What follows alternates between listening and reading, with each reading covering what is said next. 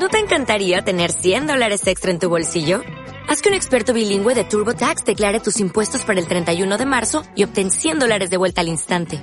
Porque no importa cuáles hayan sido tus logros del año pasado, TurboTax hace que cuenten. Obtén 100 dólares de vuelta y tus impuestos con 100% de precisión. Solo con Intuit TurboTax. Debes declarar para el 31 de marzo. Crédito solo aplicable al costo de la presentación federal con TurboTax Full Service. Oferta sujeta a cambios o cancelación en cualquier momento.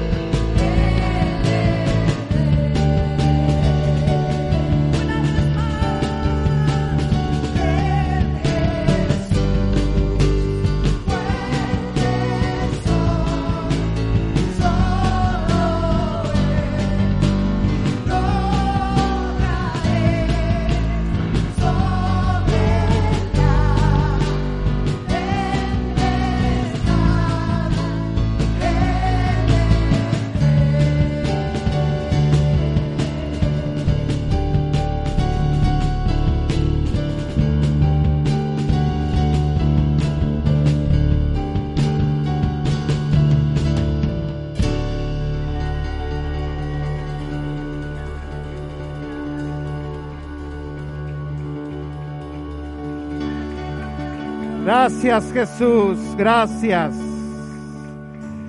Gracias Señor porque en ti fuertes somos Señor. Gracias porque tú eres nuestra esperanza, tú eres nuestro refugio, nuestro pronto auxilio en las tribulaciones Señor. Y solamente en ti confiaremos, solamente Señor, de ti dependeremos Señor porque tú eres la esperanza para este mundo, Señor. Tú eres la esperanza para este país, Señor. Tú eres la esperanza para cada uno de nosotros. Y solamente a ti te daremos la gloria y solamente a ti te daremos la honra, Señor. Padre, bendecimos a Israel, tu pueblo, Señor. Enviamos una palabra de paz hasta Jerusalén y a todos los lugares, Señor Padre, este pueblo que tú has escogido, este pueblo, Señor, que durante años tú has tenido cuidado de él. Señor, oramos por la paz en Israel. Oramos, Señor, que sean dispersados sus enemigos, que confunda, Señor, las mentes de todos aquellos, Señor, que maquinan su destrucción. Y, Señor, como los libraste antes, Señor, Vuélvelos a librar ahora. Vuélvelos a librar ahora, Señor. Declaramos la paz y bendecimos a tu pueblo, Señor. Padre, declaramos que la salvación no solamente llega en su integridad física, Señor, sino también que sus ojos son abiertos para ver al Mesías, el Mesías que ya vino, el Mesías que murió y resucitó por ellos. Señor, declaramos la salvación también para tu pueblo, en el nombre de Cristo Jesús. Amén. Bueno, puedes tomar tu lugar. Qué bueno que viniste hoy. El Señor me ha hablado a mí y me ha enseñado a mí. Quiero que me acompañes, por favor, abriendo tu Biblia en el libro de Éxodo capítulo 15, verso 22. Antes de empezar a leer, quiero decirte que qué importante es para cada uno de nosotros saber que la persona que está a un lado tuyo, que tu esposo, que tus hijos puedan confiar en ti. Es importantísimo, es vital para una pareja el confiar el uno en el otro, para todos los aspectos, desde el aspecto de fidelidad, desde el aspecto de provisión, de amor, de respeto, y nuestros hijos tienen que confiar en nosotros. Imagínate qué feo sería que nuestros hijos, nuestro esposo, nuestra propia familia no confiara en nosotros. Y es por eso que he titulado a este mensaje Confiando en Dios. El capítulo 15 a partir del verso 22 y dice la palabra de Dios así. E hizo Moisés que partiese Israel del mar rojo y salieron al desierto de Sur y anduvieron tres días por el desierto sin hallar agua quiero hablarte un poco del contexto de lo que estamos leyendo. Atrás quedaron ya los días que Moisés se paraba delante de Faraón y le decía, deja ir a mi pueblo, porque si tú no dejas ir a mi pueblo, una plaga, un desastre va a caer sobre ti, sobre tu casa y sobre tu nación. Atrás quedaron los días en donde el pueblo de Dios pasó por en medio del mar. Vieron cómo literalmente las aguas se hicieron a un costado, al otro y pasaron en seco. Y cuando los ejércitos de Faraón venían tras ellos, se cerró el mar y se los tragó la furia de las aguas del mar. Ahora ya habían visto el poder de Dios, habían experimentado cómo el Señor había hecho diferencia, porque muchas veces leímos que el Señor hacía diferencia. Vimos que el Señor hizo diferencia en la muerte de los primogénitos. Todo primogénito de las familias de los egipcios murió aquella noche que celebraron la primera Pascua. No así en las familias de los, del pueblo de Dios. Vimos también que el Señor hizo diferencia cuando cayó el granizo, ¿se acuerdan? Y en todas las plagas, los piojos, las úlceras, todo lo que, lo que sucedió, el Señor hizo una diferencia y ellos lo vieron. Y dice la palabra que acababan de ver uno de los milagros más grandes, como las aguas del mar se apartaban a derecha, se apartaban a izquierda y ellos podían pasar en seco. Y dice que tres días después, tan solo tres días después, caminando por el desierto, empezaron a notar un problema y eso es que no había agua. Verso 23 dice, y llegaron a Mara y no pudieron beber las aguas de Mara porque eran amargas. Por eso le pusieron el nombre de Mara. Dice la palabra que iban caminando tres días en el desierto y de repente empiezan a ver un espejo de agua y dijeron, gracias Señor, por fin ya tenemos sed, está haciendo mucho calor, vamos a beber en abundancia. Y llegan y se dan cuenta que efectivamente existe agua y agua en abundancia, pero esa agua tiene una característica que la hace que no pueda ser potable. Esa agua es amarga, esa agua está contaminada, esa agua simplemente no se puede beber. A mí me gusta, a nosotros como familia nos gusta mucho ver los programas de supervivencia y a veces sentimos la frustración que sienten los participantes cuando pasan y tienen sed y ven un agua, pero esa agua está enlamada y saben que a pesar de que esa agua no pueden beber de ella o peor aún, lo inexplicable que parece que ven de repente un árbol con plátanos y los plátanos están ahí, hay como 300, pero no pueden abrirlos porque todavía no están maduros. Entonces lo mismo empezó a suceder con el pueblo de Israel. Empezaron a ver que había una aparente solución a su necesidad, pero las características del agua la hacían que no no era potable, no podían beber de ella. Verso 24. Entonces el pueblo murmuró contra Moisés y dijo, ¿qué hemos de beber. Voy a volver a leer el verso 24. Dice, entonces el pueblo murmuró contra Moisés y dijo, ¿qué hemos de beber? Qué rápido cambió todo el panorama que estamos leyendo. Cuando yo empecé a leer esto a inicios de la semana, yo decía, Señor, ¿cómo es posible que lo que antes era como un romance que nacía.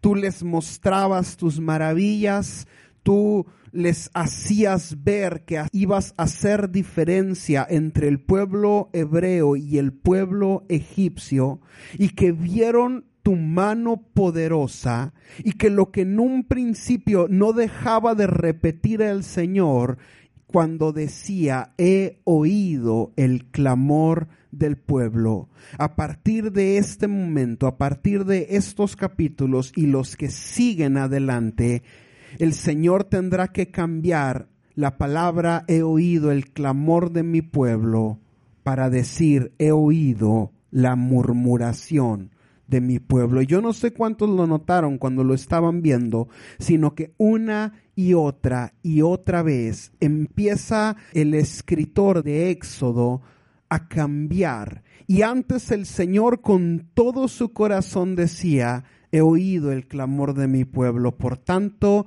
extenderé mi mano poderosa y les voy a demostrar quién soy yo. Por tanto voy a hacer diferencia entre el pueblo que he amado, mi primogénito, y con palabras de amor se expresa para con ellos, y voy a hacer diferencia entre los egipcios. Tres días habían pasado en donde el Señor tiene que dictar al escritor del el Éxodo, el Espíritu Santo tiene que decirle, cambia clamor y anota murmuración cambia, sustituye la palabra porque pareciera que es lo mismo, pero hay una gran diferencia, porque como bien lo leímos en nuestro devocional, la murmuración es de una naturaleza diferente, es el mal recuerdo, el recuerdo distorsionado de algo que nosotros creíamos que estábamos bien. Y más adelante dice ahí, y cuando estábamos sentados frente a las ollas de carne, si hubieses estado tan a gusto no estuvieras clamando. Y me, recordó aquella mujer Noemí cuando regresa y dicen, ya no me llamen Noemí, ahora llámenme Mara, porque me fui de aquí plena y el Señor me ha regresado en desgracia. Si hubieras estado plena no te hubieras tenido que haber ido. Pero es no es otra cosa más que el recuerdo distorsionado de una realidad que no vivíamos. Entonces, tres días habían pasado donde el Señor había tenido que sustituir la palabra oí el clamor por oí la murmuración. Entonces, lo que más tristeza me dio, aparte de todo lo que te estoy diciendo, es que qué triste y qué pobre concepto de Dios tenía el pueblo, que a pesar de que los había visto hacer milagros propiamente, particularmente con el agua, los vio convertir el agua en sangre y la sangre en agua, ¿Y cómo es posible que en tres días hayan cambiado el clamor por la murmuración? Y Dios siempre Dios siempre quiso que su pueblo confiara en Él. Y nosotros vemos ahora y les tundimos a los israelitas, pero eso también nos aplica a nosotros. Dios quiere que tú confíes en Él. Dios quiere que yo confíe en Él. Y me gusta este tema y señalé dos historias que voy a contar rápidamente. Ya estoy contando una, pero voy a contar otra también, que tienen que ver con confianza en Dios en las cosas más básicas, pero también más importantes de nuestra vida. Entonces vemos que el pueblo de Dios camina tres días después de haber visto la mano, la gloria de Dios, que había hecho diferencia entre su pueblo y entre el pueblo egipcio. Vimos que llegan a un lugar en donde hay agua, pero que esa agua es amarga, vemos que el pueblo empieza a murmurar y verso 25, el Señor da la respuesta, dice, y Moisés clamó a Jehová. ¿Puedes ver la diferencia? Acabamos de ver, el pueblo murmuró, pero ¿qué hizo Moisés? Moisés clamó. Dice, Moisés clamó a Jehová y Jehová le mostró un árbol y lo echó en las aguas y las aguas se endulzaron y allí les dio estatutos y ordenanzas y allí los probó. Tres días el Señor le bastaron para poner una prueba, una prueba que iba a reflejar el corazón del pueblo y una prueba en la cual, permítanme decirles que reprobaron miserablemente porque no pudieron confiar en el Señor.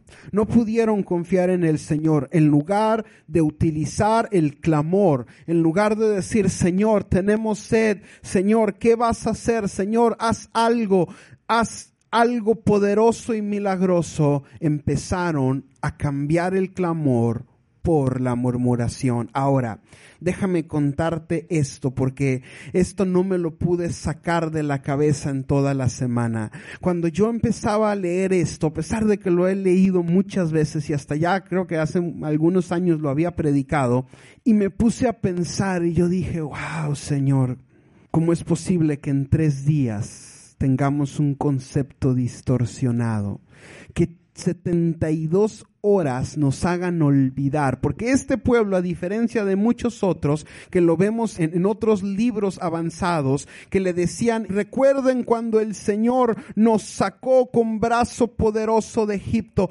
ellos no lo habían visto, ellos no lo habían presenciado, se los habían enseñado y era una tradición de generación en generación, pero todos y cada uno de ellos habían visto. Y lo que te quiero contar que no me pude sacar de la cabeza es que muchas cosas empezaron a tener significado delante de lo que estaba leyendo. Y yo dije, wow Señor, ¿por qué diez plagas? ¿Por qué diez plagas? Y el otro día estaba platicando con alguien y yo no sé cuántos se fijaron, pero cuando el, Señor comisiona a Moisés, cuando le da el llamado y le dice, vas a ir delante de Faraón, antes de que pusiera un pie de vuelta en el palacio real, le dice, Ve y dile a Faraón, deja ir a mi primogénito, porque si no lo dejas ir, yo voy a matar al tuyo. Y yo decía, wow, Señor, quiere decir que se pudieron haber ahorrado nueve plagas. Si, y yo le echaba la culpa a Moisés. Yo decía, si Moisés hubiera obedecido, pero ya ahora veo esto de una óptica distinta y lo que te quiero decir es que no es que Moisés hubiera podido haber ahorrado nueve plagas a los egipcios, sino que el Señor quería demostrarles diez veces a los israelitas, número uno, que Él iba a hacer diferencia. Y a pesar de que veían a los egipcios llenos de úlceras y se veían ellos y decían, ah, caray. A pesar de que veían que los egipcios se rascaban la cabeza porque no aguantaban la comezón de los piojos que tenían en todas partes, y ellos decían, a nosotros no nos llega. Y a pesar de que vieron el ganado morir y ellos veían a su ganado sano y salvo, y tuvieron diez veces que ser testigos de la diferencia que hizo el Señor. Y otra vez el Señor lo decía, y voy a hacer diferencia. Y voy a hacer diferencia. ¿Sabes por qué? Porque el Señor les estaba enseñando. El Señor quería asegurarse que a partir de que salieran de Egipto, ellos pudieran confiar en Él. El Señor dijo, voy a hacer algo, pero lo voy a repetir diez veces. Es como yo cuando repito un punto como dieciocho veces, lo repito para que te lo aprendas y te vayas convencido de qué es lo que el Señor quiere hablarte. Y yo lo leía y decía, Señor, lo pudiste haber hecho en una sola exhibición, pero quisiste darle diez oportunidades. Quisiste enseñarle al pueblo hebreo que tú ibas a hacer diferencia entre ellos y Egipto. Y quisiste enseñarle a Egipto tu poderío, tu majestad y que tú tienes control sobre todas las cosas, sobre todo lo creado. Y tres días, en tres días, diez plagas, diez plagas tremendas que hasta la historia secular las confirma y el pueblo sufría de una amnesia. No podía confiar en el Señor. No podía confiar en el Señor. Verso 26 dice, y dijo si oyeres atentamente la voz de Jehová tu Dios, e hicieres lo recto delante de sus ojos, y dieres oído a sus mandamientos, y guardares todos sus estatutos, ninguna enfermedad de las que envié a los egipcios te enviaré a ti, porque yo soy tu sanador. Y es aquí, en este momento, el final del verso 27, cuando el Señor decide revelarse a sí mismo con uno de sus atributos. Y el Señor se revela a su pueblo y les dice, yo soy su sanador. Yo soy su sanador y me encanta esta parte porque a partir de esto, esto marca la pauta para todo lo que resta del Antiguo Testamento, lo que sigue del Nuevo Testamento y lo que vivimos hoy en día, que nosotros entendemos que el Señor es nuestro sanador. Pero me gusta y todavía se pone más interesante porque yo soy el sanador a mí como que se me hubiese venido a la mente que el Señor se revelara a ellos porque tomaron agua contaminada y se enfermaron todos y el Señor los sanó. Pero fíjate, fíjate lo que el Señor les está hablando. Todavía no estaban enfermos. Esta era una cuestión de agua. Quien estaba enfermo era el agua, no ellos. ¿Estamos de acuerdo? No era como cuando los picaron las serpientes en el desierto y que Moisés levanta, ¿se acuerdan? La señal, sino que esta vez el Señor decide revelar a sí mismo y nos decide revelarse a nosotros hoy en día y a toda su iglesia, porque lo que el Señor está queriéndoles decir es, necesito que ustedes confíen en mí en el ámbito de la salud. Necesito que ustedes confíen su salud, nuestra salud al Señor.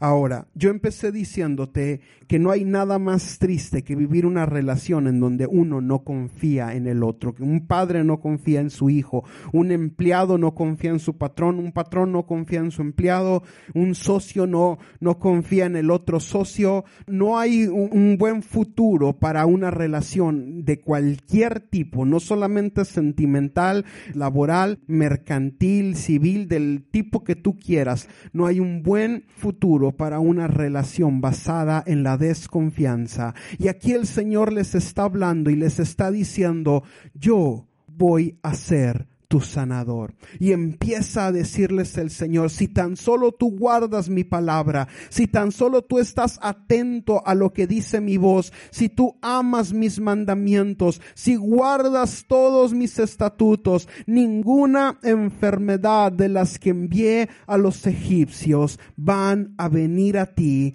porque yo soy tu sanador. Y yo te voy a decir algo, yo conozco mucha gente y mucha gente creyente que como que le puede confiar a Dios muchas cosas, pero cuando se trata de salud, cuando se trata de sanidad, como que ahí es donde el Señor nos, nos hace tambalear un poco. ¿Por qué? Porque le podemos confiar a Dios un dolor de cabeza, le podemos confiar al Señor un resfriado, le podemos confiar al Señor algo, pero cuando se trata de alguna de las enfermedades que la ciencia médica no ha podido curar, como que la pregunta es, ¿me puedes confiar en eso también?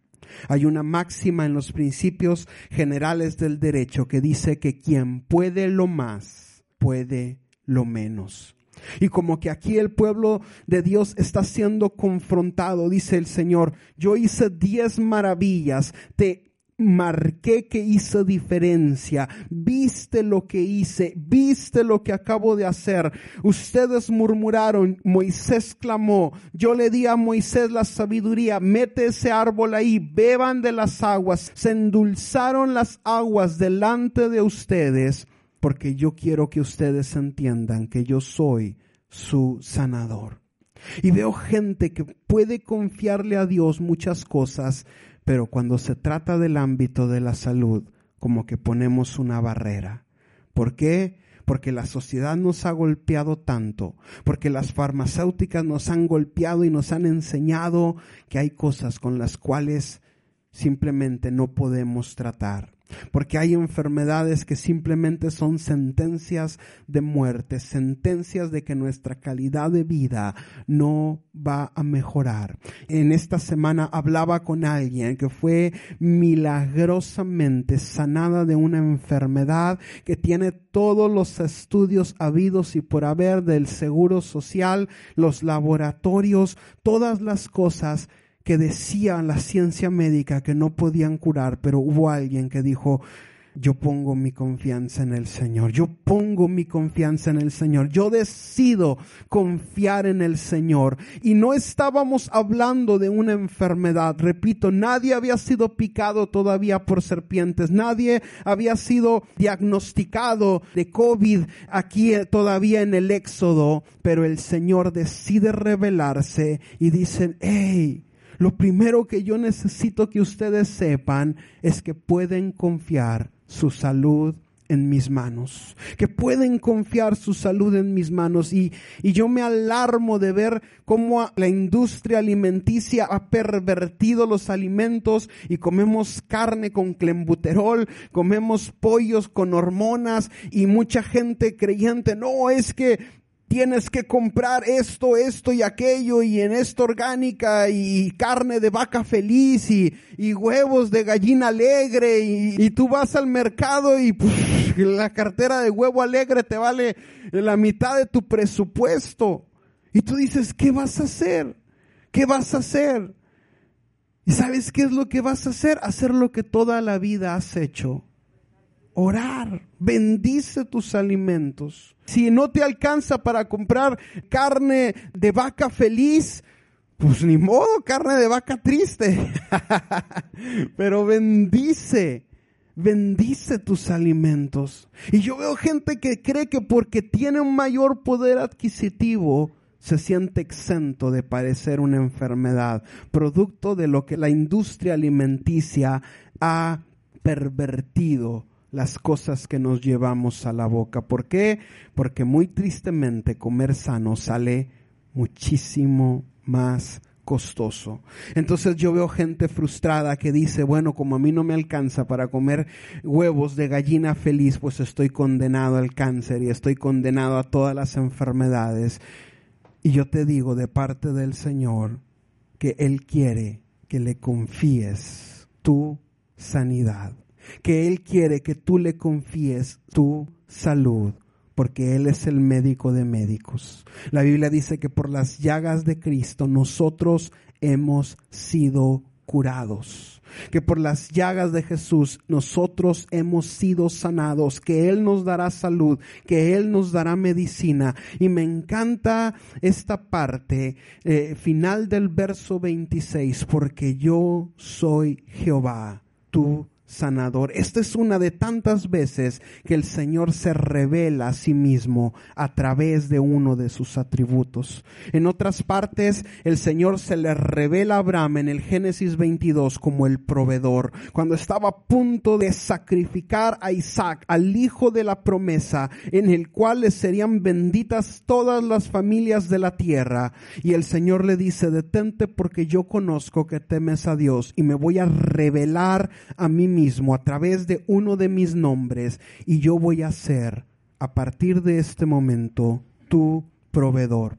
Otra vez el Señor se revela a sí mismo con Gedeón y le dice, Señor, ¿qué voy a hacer? Ve con esta tu fuerza porque yo voy a revelarme a ti como el Chadai, el Todopoderoso, el que no necesito de nadie más. Tú ve, haz lo que yo te digo porque la victoria es mía. Y en otras partes de la Biblia el Señor empieza a revelarse a sí mismo como el Dios que está presente, el Señor justicia nuestra, como Jehová es el pastor, como el pastor. Con el Salmo 23 David tiene la revelación, Jehová es mi pastor, el roí. Y hay muchas partes donde Dios se revela a sí mismo a través de sus atributos y tres días en el desierto y el Señor ya no aguanta y quiere decirles, hey, confían en mí. Hagan diferencia, guarden mis mandamientos, atesoren, entiendan que el cumplimiento de la ley es para su beneficio y entiendan que yo soy tu sanador.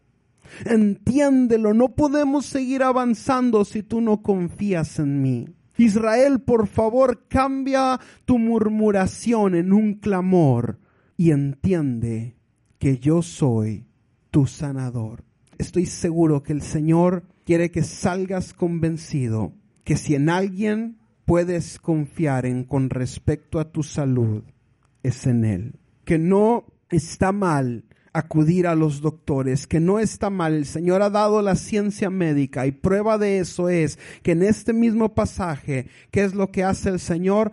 ¿Ves ese árbol? Arrójalo al agua. Ah, se va a hacer una especie de té, una infusión. Yo voy a, a, revolverlo con mi dedo poderoso y ahí va a estar la solución. El Señor pudo haberlo hecho sin aventar nada? Claro que sí. Dios no está peleado con la ciencia, pero nosotros tenemos que aprender a confiarle a Dios con todo lo relacionado con nuestra salud.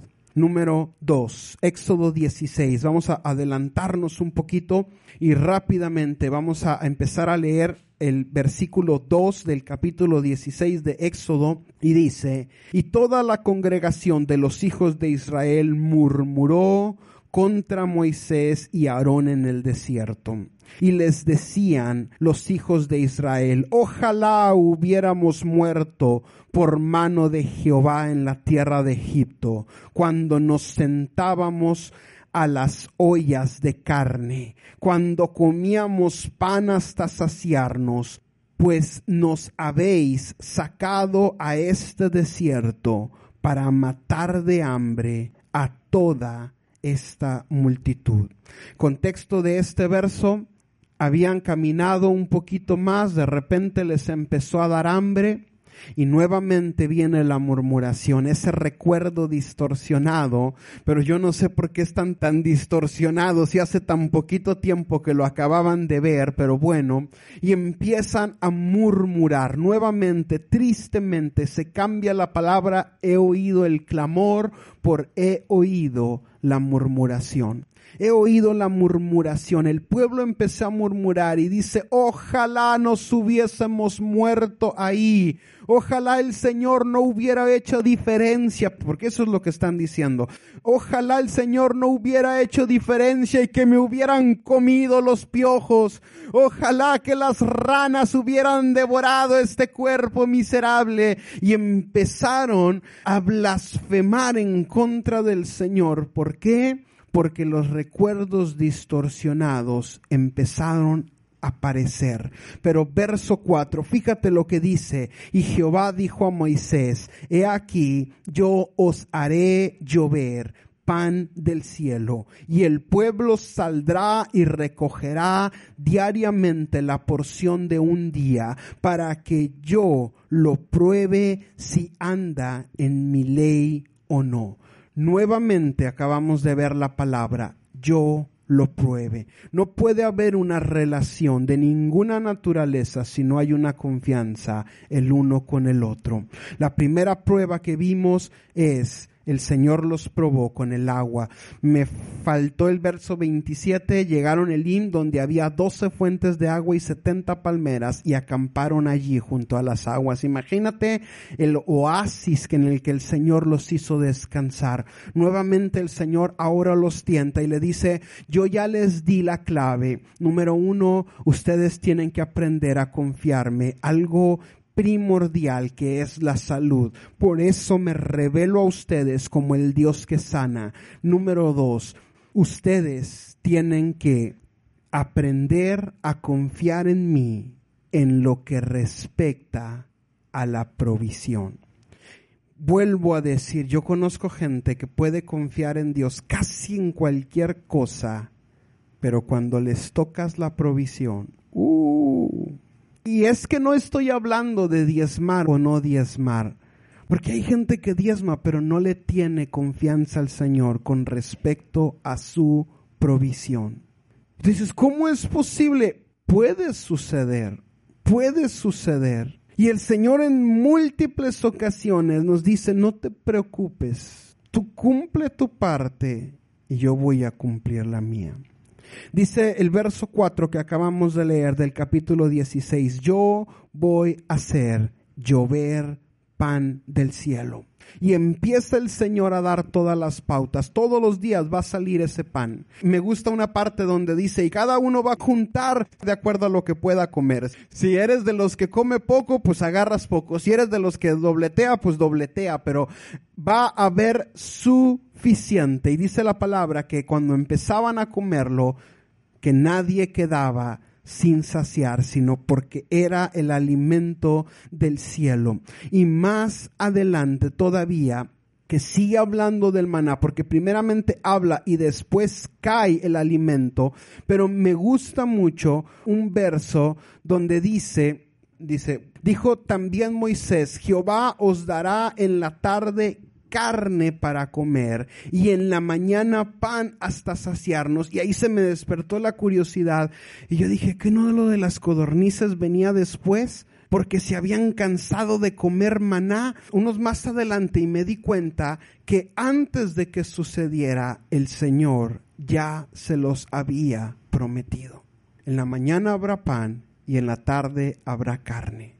¿Por qué no creerle a Dios?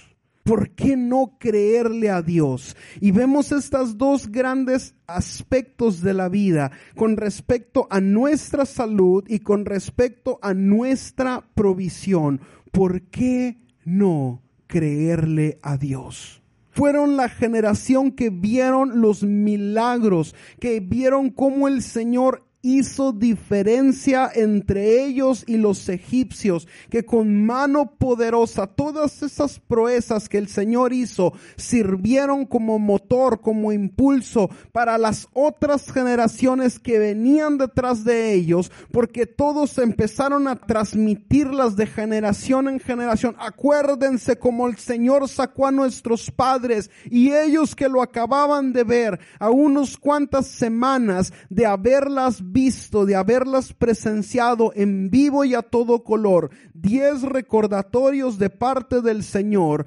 no podían confiar en el Señor. No podían confiar en el Señor.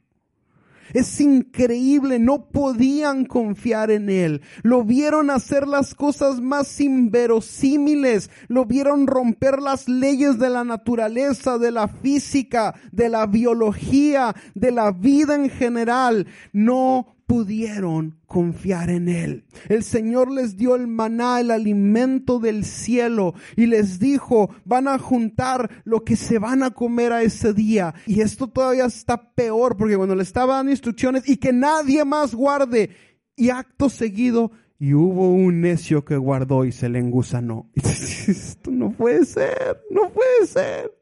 Y luego el Señor el Señor dice, no, no, no, pero en el séptimo día no va a caer porque van a descansar. Entonces el sexto día es el único que van a guardar dos días.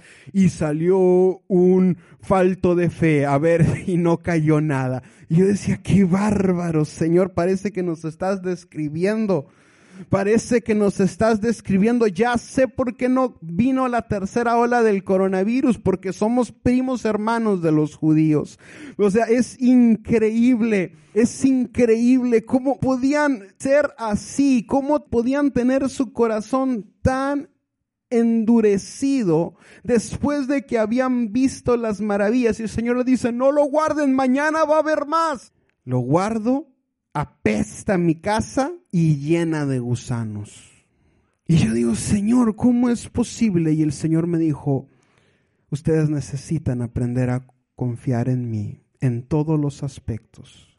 Pero dos aspectos son principales. Dos aspectos son los primeros en los cuales la Biblia dice que literalmente el Señor probó a Israel con respecto a la salud y con respecto a la provisión.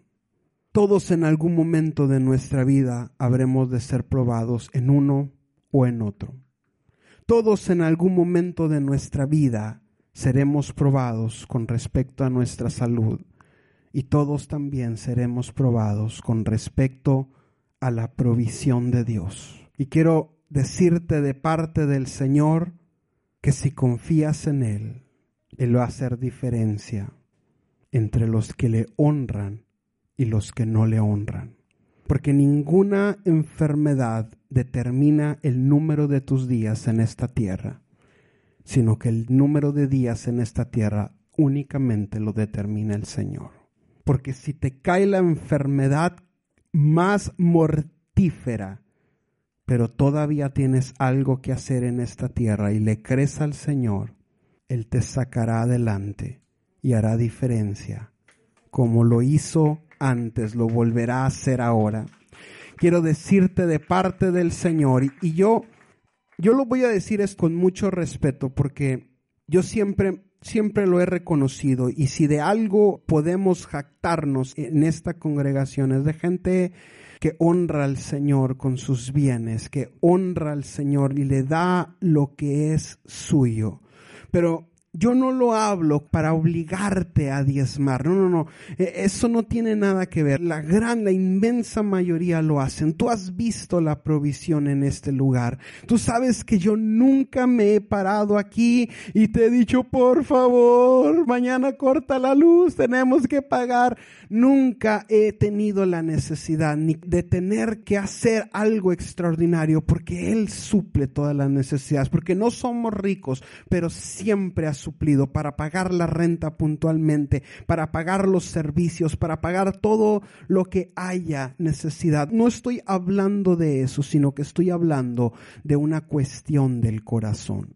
Estoy hablando de una cuestión del corazón en donde tú tienes que aprender a confiar en el Señor, que Él es tu proveedor, que Él es tu provisión, que Él es el pan de vida. Y me gusta porque lo que sigue aquí, tanto el maná como el agua de la roca, Jesús años después dice, yo soy el pan de la vida y yo soy el agua también. Y lo vemos y a lo mejor hablamos de eso, no lo sé, pero tú tienes que aprender a confiarle al Señor.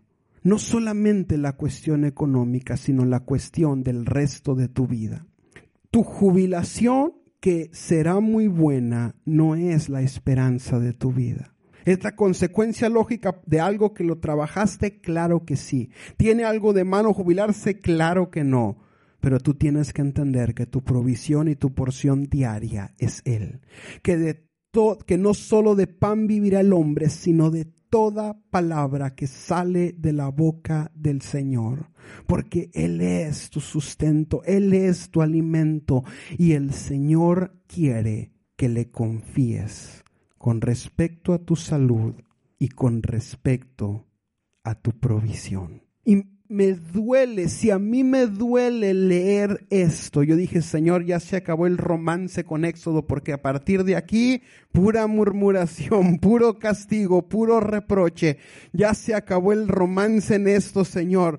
Pero si a mí me duele, si a ti te duele leerlo, ahora imagínate a Dios. Acabo de hacer diferencia. Acabo de demostrarte diez veces mi poder, mi amor por ti, mi primogénito, mi Israel. Mejor nos hubiéramos muerto allá. Si te hubieras querido morir allá, ya te hubieras quedado. Así de sencillo. Pero ibas danzando que el Señor echó a la mar los carros del faraón. ¿Qué pasa? ¿Qué pasa? Yo dije, Señor, ¿por qué somos así, Señor? ¿Por qué hay fibras, hay áreas en donde yo te puedo confiar el 90, pero hay una donde ya no? ¿Por qué, Señor? Y el Señor me decía una y otra vez, porque necesitan aprender a confiar en mí. Necesitan aprender a confiar en mí. Y estas solamente son dos áreas, pero pudiéramos hablar de muchas otras. Y estas son las dos áreas que primero me saltaron a la vista conforme empezaba a leer. Pero hay muchas otras. A lo mejor tú le confías al Señor en estas dos, pero hay otra en donde dices, ah, caray. ¿Y qué tal si no? ¿Qué tal si no? ¿Qué tal si aquí no? Y el Señor una y otra y otra vez, muchos libros de la Biblia nos habla y nos llama a confiar en Él. Con respecto a nuestra provisión, ¿qué dice Jesús? Ve los lirios, ve las aves de los cielos que no tienen seguridad social y el Señor las alimenta. ¿Cuánto más valen ustedes? ¿Cuánto más valen ustedes? Porque necesitamos aprender que el Señor es nuestra porción, que Él es nuestra herencia, que Él es más, como dice la canción, que Él es más que suficiente. Qué bueno que podamos tener acceso a seguridad social. Qué bueno que podamos tener acceso a previsión social, a jubilaciones, a bonos, a herencia. Qué bueno poder dejarle a nuestros hijos algo. Pero como leíamos en la semana, la mejor herencia que le podemos dejar a nuestros hijos es un legado espiritual de amar, de honrar al Señor, porque Dios honra a los que le honran. Hay algo de lo cual yo creo firme, firmemente, y eso es que el Señor honra a los que le honran. Tal vez no tenemos todo lo que queramos, pero Él es nuestro proveedor. Él es nuestra porción diaria. Él es quien nos da para todo lo que nos hace falta conforme a sus riquezas en gloria.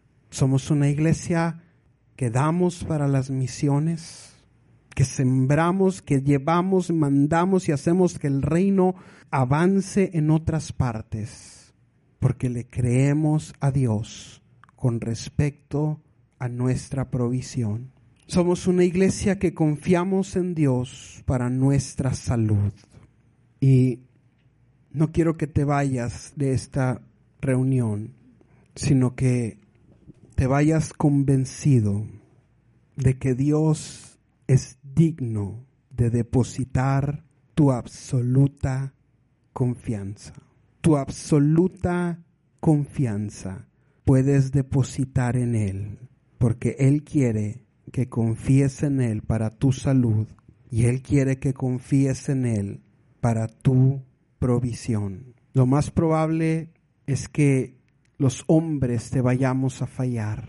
Lo más probable es que algún día necesites algo y cualquiera de nosotros no, no podamos estar ahí, no tengamos la palabra para poder animarte. Altamente probable, pero quiero decirte de parte del Señor que si en alguien puedes confiar y si en alguien habrás de confiar, es en Él. Y me encantó cantar la canción Mi esperanza está en Jesús.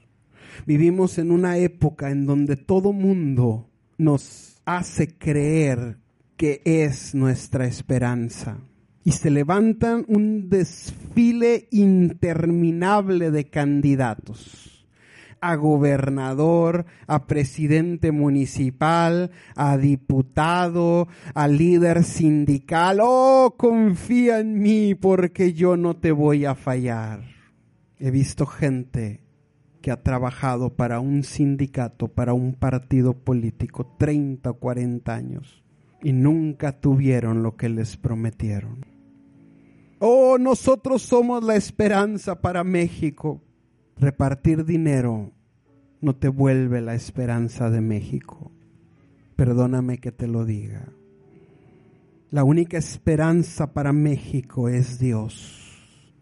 La única esperanza para tu salud, para tu provisión y para todo el cuidado de tu vida es el Señor. Porque Él hará diferencia entre los que le honran y los que no le honran. Él hará diferencia entre su pueblo y los que no son su pueblo. Él es el único digno de toda nuestra confianza. Oía la voz del Espíritu Santo en la semana que decía, si tan solo pudieran confiar en mí. Y yo le decía, Señor, esta iglesia confía en ti. Señor, esta casa confía en ti, cada familia confía en ti, Señor. Él es el único digno de nuestra confianza. No temas darle tu corazón. Puede que alguien te haya traicionado, pero Él nunca lo va a hacer. Él es hermoso. Él es el deseado de las naciones. Si alguien es tierno es Él. Si alguien puede compadecerse de nosotros es Él. Porque Él fue varón de dolores, experimentado en todo quebranto. Él fue el que llevó mis pecados y mis enfermedades. Y Él es el que hoy te extiende la invitación que puedas confiar en Él. Confíale en Él. Confíale tus generaciones.